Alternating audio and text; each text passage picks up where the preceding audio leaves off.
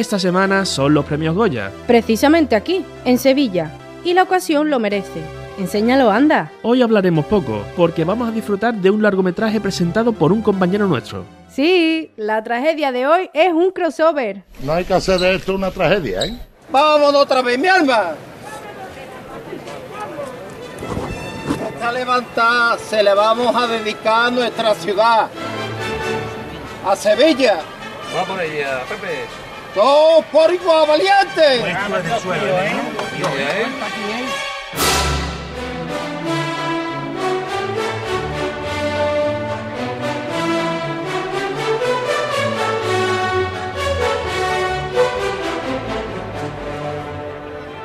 Sevilla, luminaria banderada codiciada por antiguas civilizaciones, por la riqueza y diversidad de sus hermandades, especialmente cuando a una de ellas la conoces de unas cuantas maneras diferentes. Esta hermandad que se le puede ver- llamar por sus tres nombres, Redención, Rocío y Beso de Judas.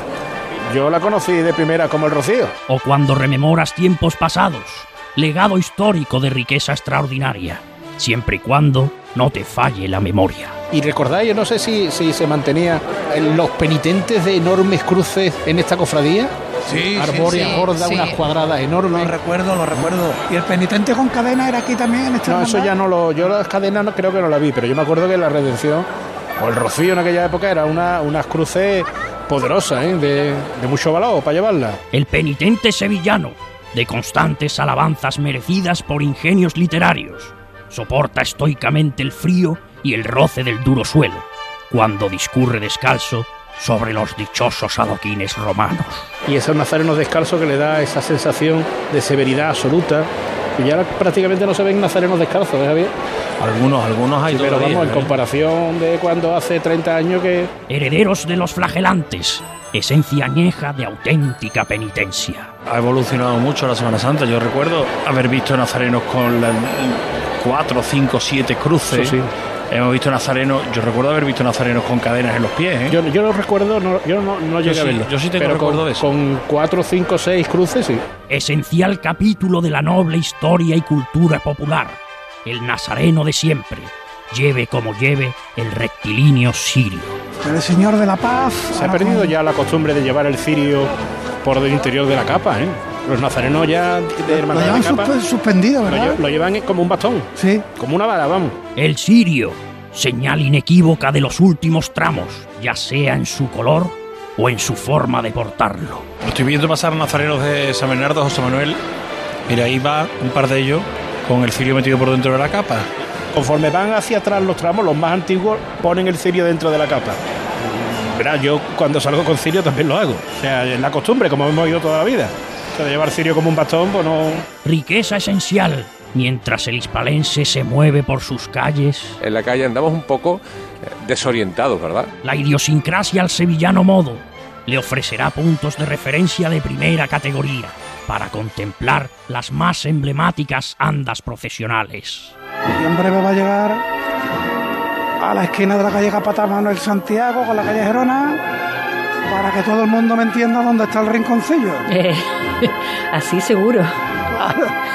Localización de cofradías y bares, unidos hasta el más mínimo detalle. Ahí sigue avanzando en esta larga chicotada. ¿Ha pasado ya el rinconcillo? El está pasando la última ventana del rinconcillo. Ajá. Puerto del Guadalquivir, Puerta de América, con un callejero acogedor y repleto de historia. Está la confluencia de, de O'Donnell Velázquez, eh, al lado de Pedro Caravaca, vamos. eh, lo que algunos ya de la edad hablamos de alfombras Íñiguez, que ya ni existe ahí.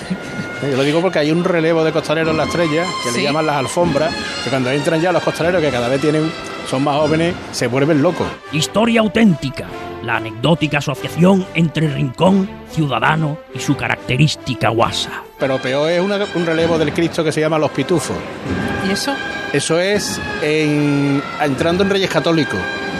Un, establecimiento eh, hostelero que había allí que se llamaba Los Pitufos. Bueno, pues ahí. ¿eh? Y hay un costalero, bueno, ahora ya tiene alto cargo en la Junta de Gobierno, vamos, otras cosas, iba allí de fiscal de paso y no, de- no, no moleste porque le decimos Pitu, ¿no? Entonces en el relevo, en el relevo no ponía entra en los pitufos, sino entra en tu casa. Ahora, el hombre es teniente de hermano mayor. ¿eh? Se llama Jesús Gil. Sevilla, seductora y atrayente forma de ser que te dejará atrapado. Tanto se apodera de ti que te va a tener esperando un tiempo para seguir con esta película. Ah, espera, que todavía no ha terminado. ¿Cuándo vuelve para contarnos el final? Y yo qué sé, cuando quiera Alfonso Ramos, compañero del programa El Ambigú, quien ha inspirado este capítulo. Permanezcamos atentos a las pantallas. No hay que hacer de esto una tragedia, ¿eh?